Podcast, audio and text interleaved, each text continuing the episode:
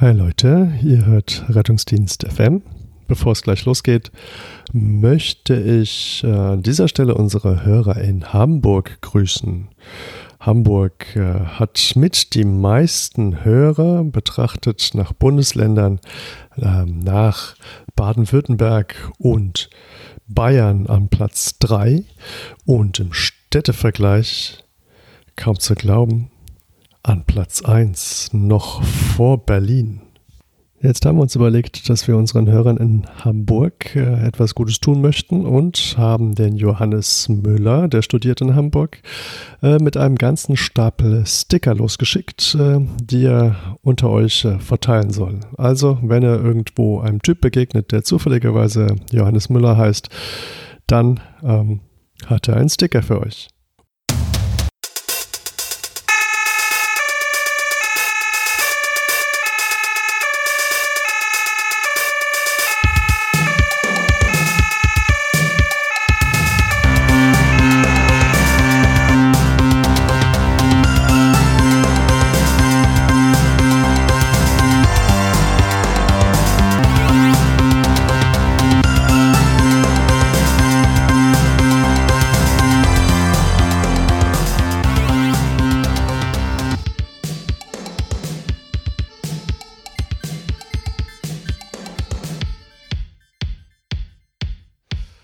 Gut, dann haben wir jetzt hier das Material gemacht. Wir haben den Patient einigermaßen vorbereitet.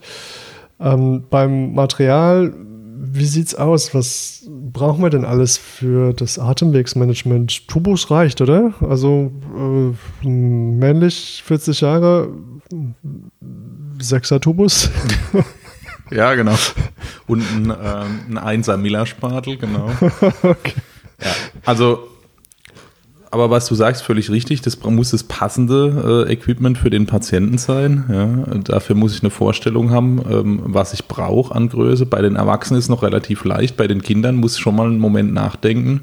Und wenn ich nicht jeden Tag Kindernarkose mache, ist es keine Schande mal, ähm, sich so ein Kinderlineal zuzulegen oder so eine ähm, ein Kindernachschlageheft, wo ich ähm, Gewichts- oder Größen adaptiert, ähm, die die entsprechenden Devices raussuchen kann weil das ähm, spart ein bisschen Zeit in der Stresssituation.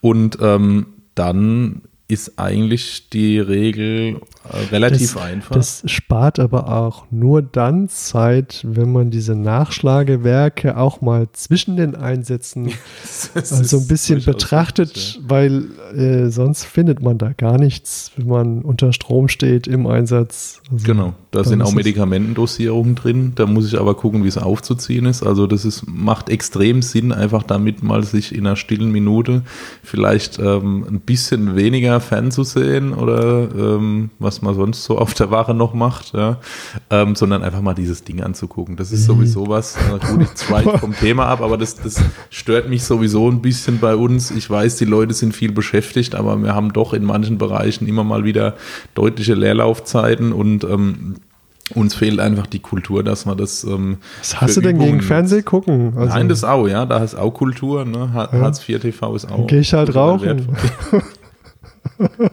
genau. Wenn ich doch wohl nur beim Fernsehgucken rauchen könnte. ja, früher war alles besser, ja, das stimmt. Auf der Raucherwache. Gut, aber zurück zum Atemwegsmanagement. Ähm, eigentlich äh, gibt es eine relativ einfache Regel, wo ich sagen muss, die habe ich selber auch nicht immer konsequent beherzigt, aber ähm, da werde ich zunehmend äh, besser alles, was ich äh, für diesen, diese Atemwegssicherung brauchen könnte, muss beim Patienten sein. Ja, sprich, der äh, Atemwegsplan A bis D von mir aus, ja, bis hin zur chirurgischen Atemwegssicherung muss beim Patienten verfügbar sein und nicht, ich mache Narkose im fünften Stock und äh, habe einen Rucksack dabei, wo ein Tubus, ein Laryngoskop drin ist, kein Videolaryngoskop, vielleicht mit viel Glück ein supraglottischer Atemweg, aber kein chirurgisches Atemwegset. Ja. Wenn es dann schief geht, ist der Weg zu lang. Ja. Und klar, ähm, es werden jetzt viele Leute sagen, ich habe es schon tausendmal gemacht, es ist nie schief gegangen, ja, aber die Statistik arbeitet gegen uns, irgendwann geht der Tubus nicht rein, das ist sicher. Ja. Und deswegen alles zum Patienten, was ich dort brauche. Also sprich, ähm, ich brauche, äh, in der Regel ist ja der Plan A die Intubation für den, äh, der erfahren ist und das sollte der Notarzt sein.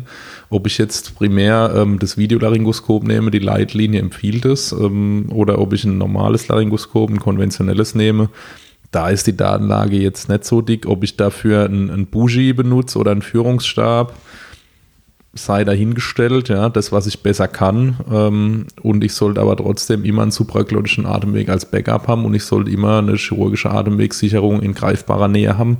Und wenn ich merke, das Atemwegsmanagement geht schief, dann wird das Paket halt auch mal aufgerissen, was 70 Euro oder so kostet, ja. Und im schlimmsten Fall freue ich mich, dass ich es wegwerfen darf, ja.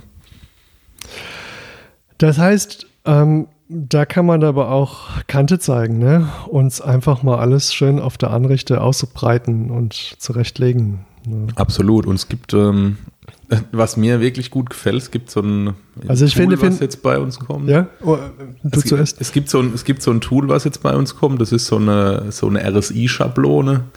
Das äh, gibt es einen schönen Beitrag auch bei Nerdfallmedizin, der sich lohnt, mal zu gucken. Ich hab, hatte das vorher schon mal ähm, in, im angloamerikanischen oder australischen Bereich gesehen, ähm, dass es sowas gibt. Das ist einfach eine große ähm, abwaschbare Folie und da sind einfach die ähm, in, in Originalgröße die Ausrüstungsgegenstände draufgedruckt und dann muss ich die einfach nur nehmen und auf diese Folie drauflegen und dann sehe ich, ob ich alles habe und was mir noch fehlt. Ja. Das ist bestechend einfach, finde ich. Man muss sich halt optimalerweise in seinem Bereich einigen, dass das alle benutzen und alle das Gleiche. Ja, das ist schwierig.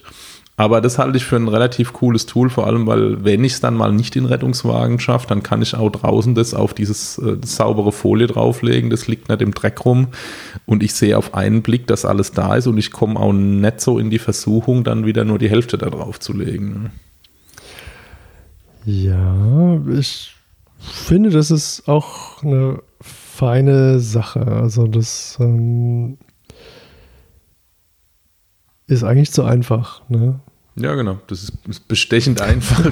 ich frage mich, warum man nicht früher da drauf gekommen ist. Ja? Es geht auch mit Checklisten, aber ich finde, Checklisten für ähm, Equipment zu richten sind immer extrem sperrig. Ja. Das, ist, das hakt keiner Punkt für Punkt ab. Eine gute Checkliste ist eigentlich nur dafür da, den Erfahrenen nochmal an die äh, ganz wesentlichen Punkte zu erinnern. Also eine Checkliste bei einer RSI, das hat vielleicht, äh, einer Narkoseeinleitung hat vielleicht drei, vier Punkte, ja, ähm, mehr nicht. Ist der Patient oxygeniert, ist die Lagerung gut und so weiter, ja ähm, Checklisten mit 1000 Punkten, das hakt kein Mensch ab, aber so eine Folie, das ist ein Blick. Ja.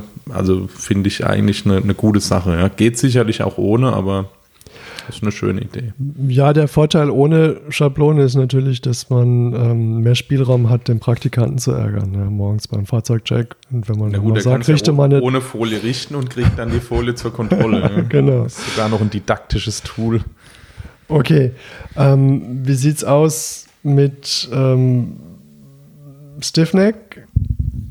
Ja, also Atemwegssicherung im Stiffneck ist schwierig, beziehungsweise mit fast allen Devices unmöglich. Also es geht mit einer Fieberoptik oder so. Das hat, glaube ich, in Deutschland vielleicht drei Fahrzeuge präklinisch dabei, ja.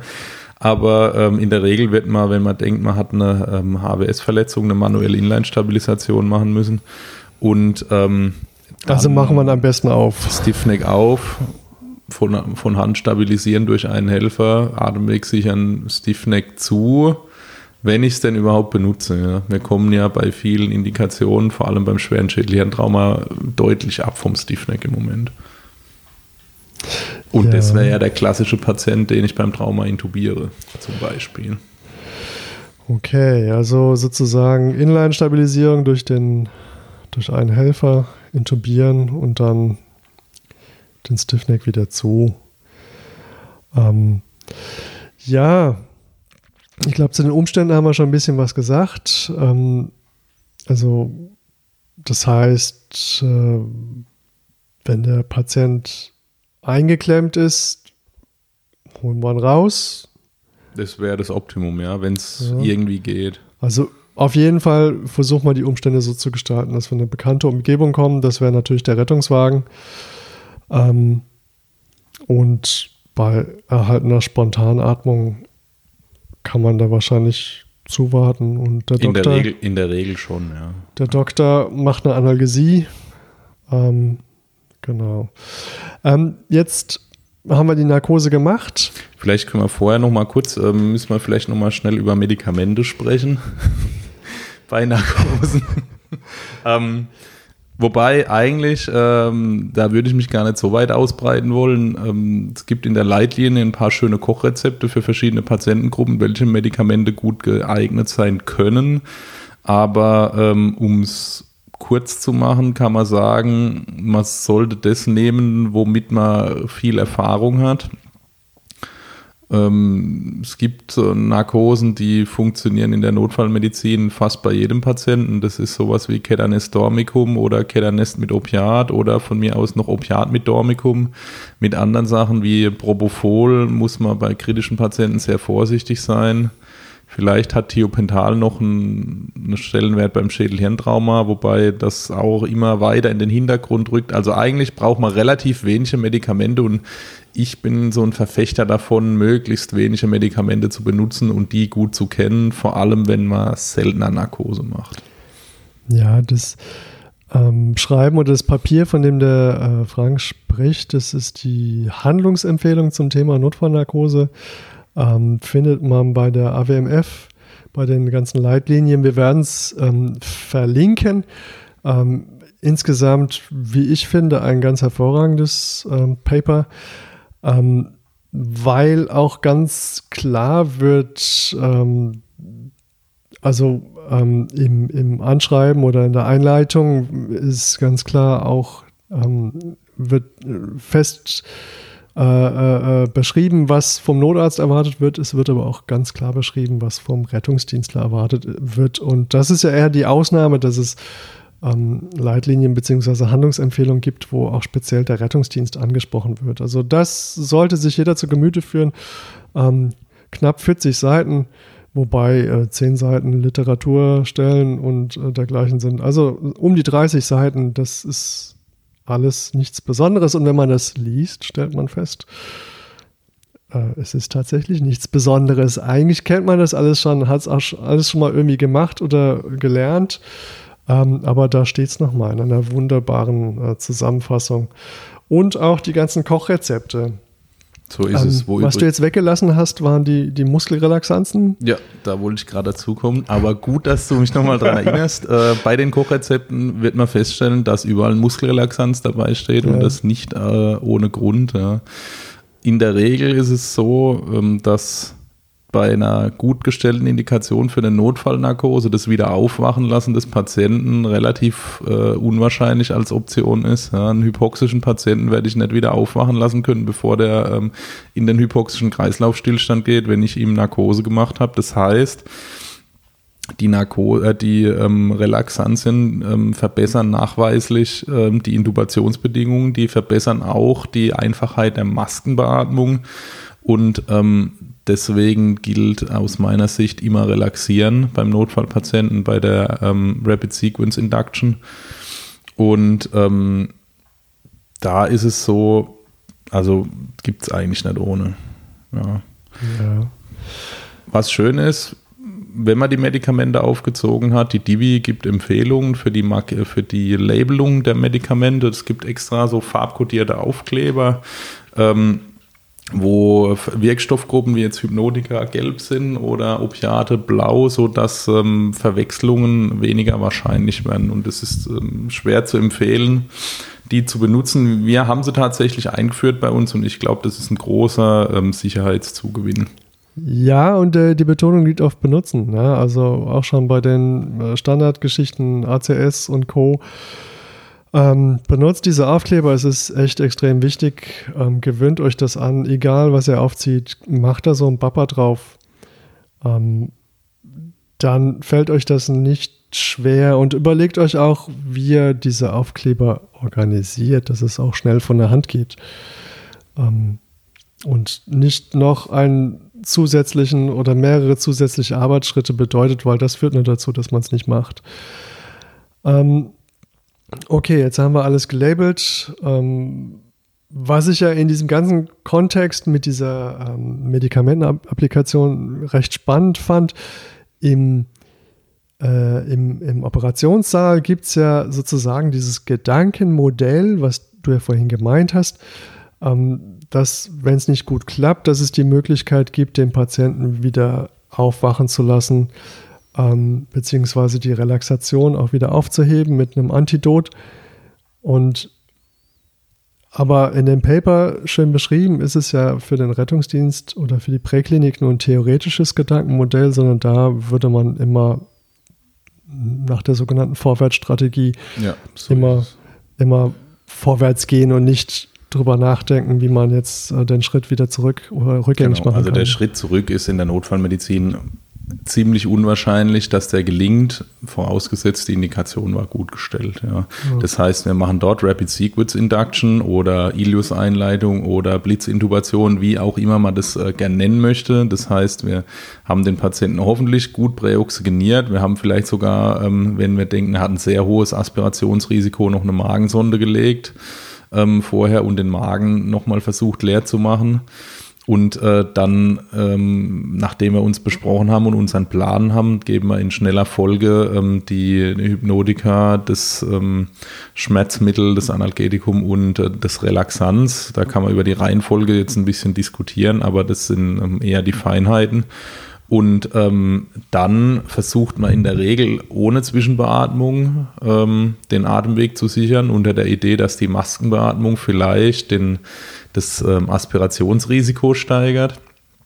Aber ähm, gibt eine schöne neue Studie aus dem Lancet, von der, wo viele Intensivpatienten ähm, randomisiert wurden mit Maskenbeatmung, ohne Maskenbeatmung, die Notfallnarkoseeinleitung gemacht wurde und mit einer unter bestimmten Bedingungen, mit einer sagen wir mal, zarten, schonenden, kontrollierten Maskenbeatmung nicht weniger, äh, nicht mehr Aspirationen stattgefunden haben. Das heißt, wenn ich denke, der Patient ist, wird wahrscheinlich hypoxisch, wenn ich nicht zwischenbeatme, dann kann ich auch vorsichtig zwischenbeatmen. Ja, das mhm. war früher undenkbar. Bei einer klassischen RSI haben trotzdem viele gemacht. Und jetzt ist es tatsächlich auch durch Studien zunehmend ähm, unterstützt, es so zu machen. Ja. Dann sichere ich den Atemweg als nächstes und ähm, danach ähm, wird das äh, weitergehen mit ähm, dem Postintubationsverfahren, sage ich mal. Okay, dann Postintubation heißt, man macht sich Gedanken, wie geht man jetzt vor?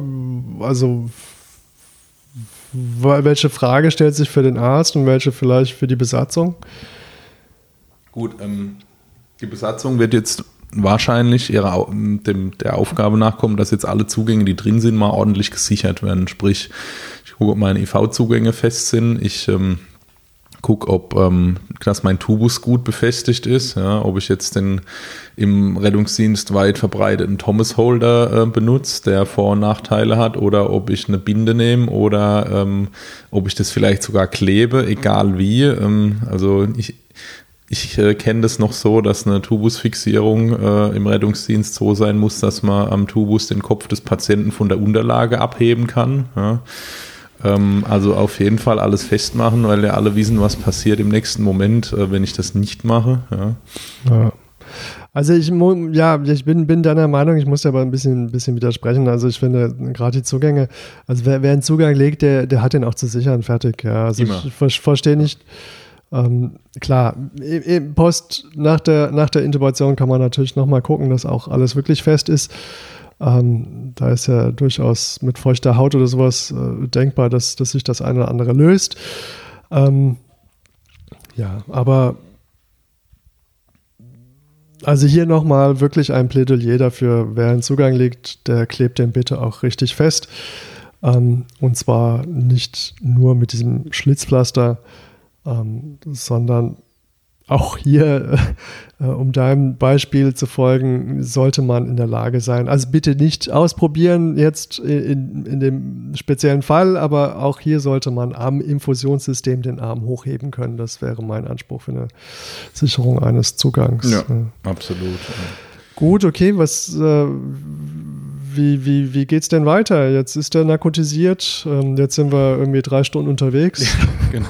Also was ja ein, ein, oft unterschätzter Punkt ist, ist, dass nach Narkose-Einleitung ähm, auch durchaus äh, in der Regel eine medikamentöse Narkoseaufrechterhaltung folgen muss. Ja. Vor allem, wenn ich jetzt relaxiert habe und ähm, hier kommt ja immer weiter, ist immer weiter das ähm, Rocuronium auf dem Vormarsch, äh, löst das Succinylcholin ab und das Rocuronium ist einfach deutlich länger wirksam. Ja. Das heißt, das kann durchaus sein, dass mit einer ähm, Intubationsdosis ähm, so ein Patient mal bis zu einer Stunde relaxiert ist. Ja. Und die Hypnotika wirken in der Regel kürzer. Das heißt, ähm, ich muss äh, nachhypnotisieren und nachanalgesieren in der Regel. Ähm, ob ich nachrelaxieren muss, das ist ähm, Geschmackssache, aber ähm, ich, nur relaxieren und keine Hypnotika und keine Analgetika geben. Ich weiß überhaupt nicht, was du hast. Es gibt ja Leute, die, die träumen davon, gehen zu irgendwelchen Dominas, bezahlen dann viel Geld dafür, dass sie nichts mehr können, aber alles mitkriegen. Ja. ja. das ist gut. Also was es auf jeden Fall macht, es spart auf jeden Fall äh, Katecholamine, weil die macht der Patient dann selber. Ja, das funktioniert total gut. Okay. Okay, was, was können uns für, für Komplikationen erwarten jetzt? Genau, das ist der nächste Punkt. Also jetzt ist Komplikationsmanagement äh, angesagt äh, in der Postintubationsphase. Das ist häufig die Phase, wo alle sich freuen, dass jetzt der Atemweg gesichert ist und äh, dann da liegen sich alle in den Armen, es wird angestoßen. Ja. ja. genau, man klopft sich auf die Schulter. Na, es ist doch so, alle finden sich geil. Ja. Und ähm, währenddessen ist der Druck im Hintergrund irgendwo 60 zu 0 oder so.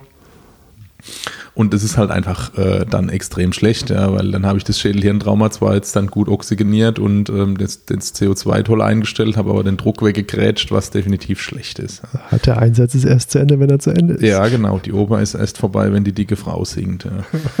Also, ähm, ja, Autokorrektur. Ähm, Ja. Ich, ich glaube, es soll Hypovolemie heißen. Ja, es, äh, das Gerät hat hier jetzt aus Hypovolemie äh, Hypo, Hypovitaminose gemacht. Also das ist begeisternd, was mit moderner Technik alles möglich ist. Ja. Also eine also der Hauptkomplikationen ist, die Hypovitaminose. Ja. genau. Bitte frühzeitig Vitamin C. Ja, das hilft auch bei Sepsis angeblich. Ähm, und Skorbut. Und Skorbut. ist immer gut und macht schöne, ähm, schöne gelbe Urinfarbe. Ja. Gut, aber die Hypovolemie ist häufig ein, ein ähm, vorbestehendes Problem schon, ähm, was dann durch die Narkose verschlechtert wird, durch Vasodilatation, durch die Narkosemedikamente, durch Sympathikolyse. Und ähm, Außer man nimmt Ketanest.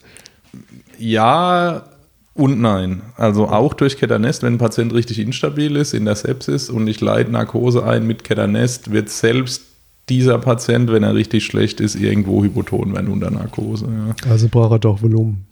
So ist es. Also und vielleicht Patienten, Katecholamine dann so ist es, ja. Also ich muss einfach vorbereitet sein. Es gibt ja dieses, äh, im Englischen nennt sich das Resuscitate before you intubate, äh, dieses Konzept, ja, dass ich möglichst eine Kreislaufstabilisierung anstrebe, bevor ich die Narkose einleite, wenn ich Wie vorher schon. Ja, klar. Jetzt habe ich einen septischen Patienten, der ist vielleicht ateminsuffizient, aber lässt sich noch ein bisschen halten. Dann kann ich erstmal Volumen geben, ähm, kann Katecholamine starten und dann ähm, mache ich den Druck vielleicht sogar einen Ticken höher, als ich den brauche und dann leite ich die Narkose ein. Und die große Kunst ist ja dann bei dem Druck zu landen, den ich ähm, ursprünglich für diesen Patienten gern haben wollte. Ja. Und dafür muss man halt schon ein bisschen vorarbeiten. Und falls es nicht funktioniert, ähm, muss ich schon was da liegen haben. Sprich, ein Vasopressor oder ähm, von mir aus auch Acrenor, was ein bisschen positiv inotrop sein kann oder venös ähm, Volumen mobilisiert oder an was auch immer man glaubt. Ja, ich brauche irgendwas, was ich direkt geben kann, wenn der Blutdruck niedrig ist. Genau. Gut, ja, dann, dann sollte man wahrscheinlich auch gucken, dass keine Leitungen verlegt sind, nachdem wir ja. die Zugänge und äh, die Tuben und alles gut fixiert haben. Genau. Nachdem, nachdem du das so gut ja. festgeklebt hast, den Zugang, dann muss man tatsächlich gucken, dass es nicht knickt. Ja. Vor allem, wenn man Perfusor vielleicht startet mit äh, Katecholamin, weil der Patient das jetzt braucht in Narkose. Ähm, wenn da die Leitung oder die Vigo abklimmt äh, und ähm, dann wieder freigegeben wird, gibt es unschöne Boli, also die Leitung gerne nochmal kontrollieren. Auch den Tubus, der gern am, äh, am Thomas Holder seine Soll-Knickstelle bekommt und dann mal abknickt und dann das Gerät so, äh, so nervig alarmiert. Manchmal hat das Gerät durchaus recht, dass es wirklich ein Problem gibt. Also Gänsegurgel zum Beispiel oder ja, oder einfach danach gucken. Aber tatsächlich, mhm. also Gänsegurgel, da gibt es ja Freunde und Hasser. Ich finde das jetzt kein schlechtes Tool, damit ne, das volle Gewicht von Beatmungsschlauch und Filter an diesem Tubus hängt. Aber also da würde ich mich jetzt mit niemandem streiten. Ähm, das muss halt so sein, dass das nichts abknickt einfach. Ja. ja. Beatmungsprobleme gibt es ja noch andere. Ähm, die muss ich jetzt einfach antizipieren. Ja, wenn ich Beatmungsprobleme habe, dann hilft häufig das, das DOPES-Akronym, ähm, was ja bekannt ist. Ja. Da gibt es ja zur, zur Obstruktion noch ähm, die Dislokation, ähm, den Pneu, das Equipmentproblem oder den überblähten Magen, die schlechte Sedierung. Das sind so ähm, die, die klassischen ähm, Schwierigkeiten, die, die ich beim intubierten Patienten habe. Ja. Und ähm, wenn es Beatmungsprobleme gibt, muss ich mich einfach systematisch durcharbeiten und die lösen und nicht einfach das Gerät alarmieren lassen und hoffen, dass es funktioniert, bis ich in der Klinik bin. Ja. Kann auch mal eine allergische Reaktion sein, die vielleicht den Patienten äh, bronchospastisch werden lässt. Ähm, auch daran sollte ich denken, kann immer mal passieren auf Narkosemedikamente. Wie, wie gehen wir da vor? Wie auch bei jeder anderen anaphylaktischen Reaktion? Der große, ja, der große Vorteil ist ja, der Patient ist schon intubiert. Ja. Boah, das geil. heißt, es schwillt jetzt der Hals nicht vollständig zu ganz normal nach Algorithmus mhm. ähm, für die okay. Anaphylaxie, also ähm, Hauptmedikament Adrenalin und äh, in, in den weiteren Linien dann irgendwann das Corticoid und irgendwo hinten die H1 und vielleicht ganz irgendwo weit, weit hinten die H2-Blocker, also wie immer eigentlich. Ja, schön. Dann haben wir es ja fast durch. Jetzt ähm, hast du als letztes, äh, wolltest du nochmal äh, unsere Ziele zusammenfassen, die wir ja mit der Notfallnarkose verfolgt haben. So ist es ja. Also ums um es einmal ähm, auf den Punkt zu bringen, wäre das, ähm, wir würden ähm, gerne eine gute Indikationsstellung und Vorbereitung haben für unsere Narkose. Wir würden die gerne ähm, sicher und zügig durchführen. Wir hätten gerne eine erfolgreiche Atemwegssicherung schon im ersten Versuch. Ähm, wir würden den Improvisationszwang ähm, so weit wie möglich reduzieren wollen wir wollen uns sicher sein, dass die Maßnahme dem Patienten einen Benefit bringt und kein unnötiger Zeitverlust für ihn ist. Und ähm, das große Ziel ist immer, die Situation soll danach nicht schlimmer sein als davor. Ja, ja das wäre schön. Ne? Also, also ich weiß nicht, ob das rübergekommen ist, aber dieses Thema Notfallnarkose war dem Franken großes eine große Herzensangelegenheit und mir geht es da eigentlich ähnlich, weil ähm, das ist ja schon sowas, was regelmäßig in die Hose geht und es ist so unnötig, ja. Und es liegt aber so eigentlich an den alten Krankheiten bei uns im Rettungsdienst. Ne? Das eine ist, dass der Arzt ähm, die Besatzung nicht einbindet, nicht gut kommuniziert, vielleicht auch selber unsicher ist. Das andere ist aber auch, dass die Besatzung vielleicht wenig Erfahrung hat und ich kann nur sagen, wenn man wenig Erfahrung in irgendwas hat, dann kann man es ein Stück weit kompensieren, indem man zum Beispiel zumindest sein Material parat hat und das gecheckt hat. Ja.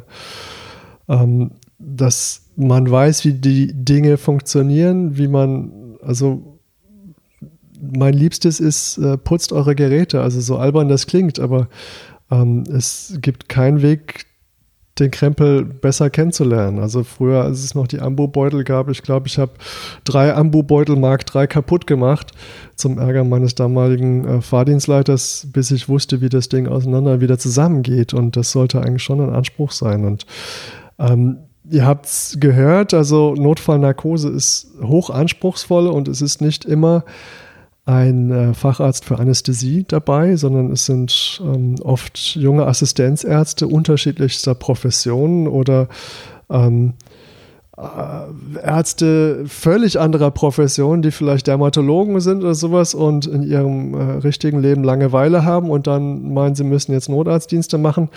Und ähm, da muss der Rettungsdienst ähm, einfach ein, ein gutes Setting bieten und das Material muss stimmen, die Vorbereitung muss stimmen und ähm, da muss man einfach äh, möglichst gut unterstützen und ähm, zu jedem Erfolg gehört auch ein bisschen Glück.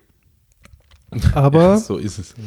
ähm, Glück kann man auch provozieren, indem man sich gut vorbereitet. Genau, ich glaube, das ist wirklich zentral, was du sagst. Einen großen, großen Teil ähm, der Probleme, die wir jetzt gesehen haben, sind durch Vorbereitung ähm, tatsächlich zu vermeiden oder zu minimieren. Sei es jetzt durch Vorbereitung des Teams, des Patienten oder des Equipments oder von was auch immer. Ob ich jetzt Algorithmen oder Folien einführen will, ich muss halt vorbereitet sein. Und es gilt der alte, äh, der alte Spruch der britischen Armee, äh, Proper Preparation prevents piss poor performance. Ja. Also wenn ich scheiße vorbereitet bin, dann darf ich mich halt auch hinterher nicht beschweren, dass es schief geht. Ja, ja. das ist es. Ne? Also wenn man es nochmal umdreht, sozusagen, wenn man es nicht vom Glück, sondern vom Pech betrachtet, ne? also man, man neigt ja dazu immer, ja, wir haben jetzt da Pech gehabt, lief halt doof, ne? aber ähm, auch das kann man provozieren, indem man sich, wie du es schon so schön gesagt hast, eben nicht gut vorbereitet ist. Ja. ja.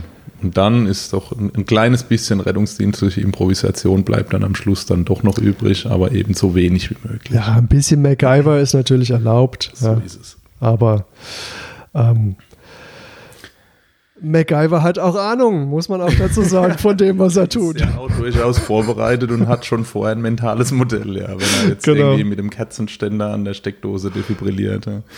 Okay, Gut, in diesem cool. Sinne ähm, wünschen wir euch viel Erfolg bei der nächsten Narkoseeinleitung und ähm, vor allem viel Motivation schon bei der Vorbereitung auf diese. Und äh, dann würde ich diesmal dem Julius das Schlusswort überlassen. Ja, Dankeschön, Frank. Äh, das Schlusswort habe ich ja eigentlich gerade eben schon gebracht. Ähm, reißt euch am Riemen, äh, bereitet euch vor, ähm, habt euer Material unter Kontrolle. Ähm, das Ganze ist ja, wie gesagt, äh, für uns eine Herzensangelegenheit jetzt gewesen. Nicht, dass das an die anderen Themen nicht auch Herzensangelegenheiten gewesen wären, aber das ist schon ein sehr fehleranfälliges. Und ähm, wir haben uns überlegt, ähm, weil so viele ähm, Komplikationen oder weil das einfach so vielschichtig ist, dieses Thema, ähm, nehmen wir das zum Anlass und schreiben vielleicht auf unserer Homepage mal den einen oder anderen Artikel ähm, zu Themen, wie kann man denn ein Fahrzeug checken ähm, oder welche Fehlerquellen gibt es bei äh, Geräten ähm, einfach um euch dann noch ein bisschen mit Input zu versorgen. Genau, das wäre das Schlusswort. Ähm, das Paper, die Handlungsempfehlung zur präklinischen Notfallnarkose, die äh, verlinken wir euch natürlich. Schaut euch das an, richtig gut. Ähm, und nichts Neues am Ende. Also, das ist eigentlich das Allererstaunlichste. Ja, die Leute müssen nur ihrer Arbeit nachkommen. Cool. Okay, ja, Frank, dann haben wir jetzt, glaube ich, alles gesagt, was wir was sagen wollten. Und bis zum nächsten Mal, Frank. Jawohl, bis zum nächsten Mal. Wir freuen uns schon.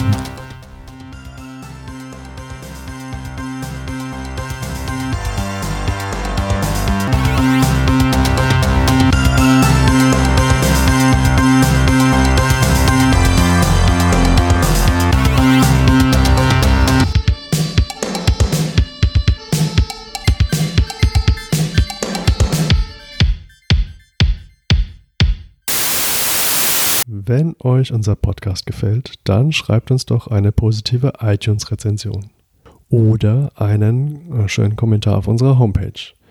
Für Anregung oder Kritik schreibt uns am besten eine Mail direkt an mail@rettungsdienst.fm.